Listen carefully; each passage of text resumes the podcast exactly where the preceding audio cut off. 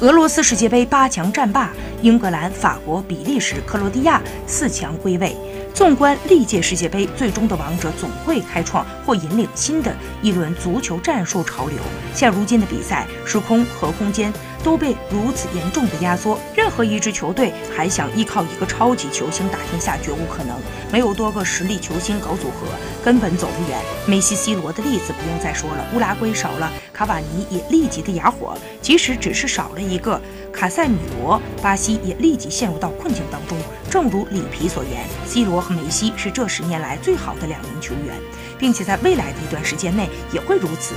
姆巴佩个人素质非常出众，但我们也不能忘记他的身边是一群非常伟大的球员，从格列兹曼到博格巴，这些都是阿根廷不具备的条件。所以陨落的不是梅西，而是阿根廷再也不是一支强大的球队了。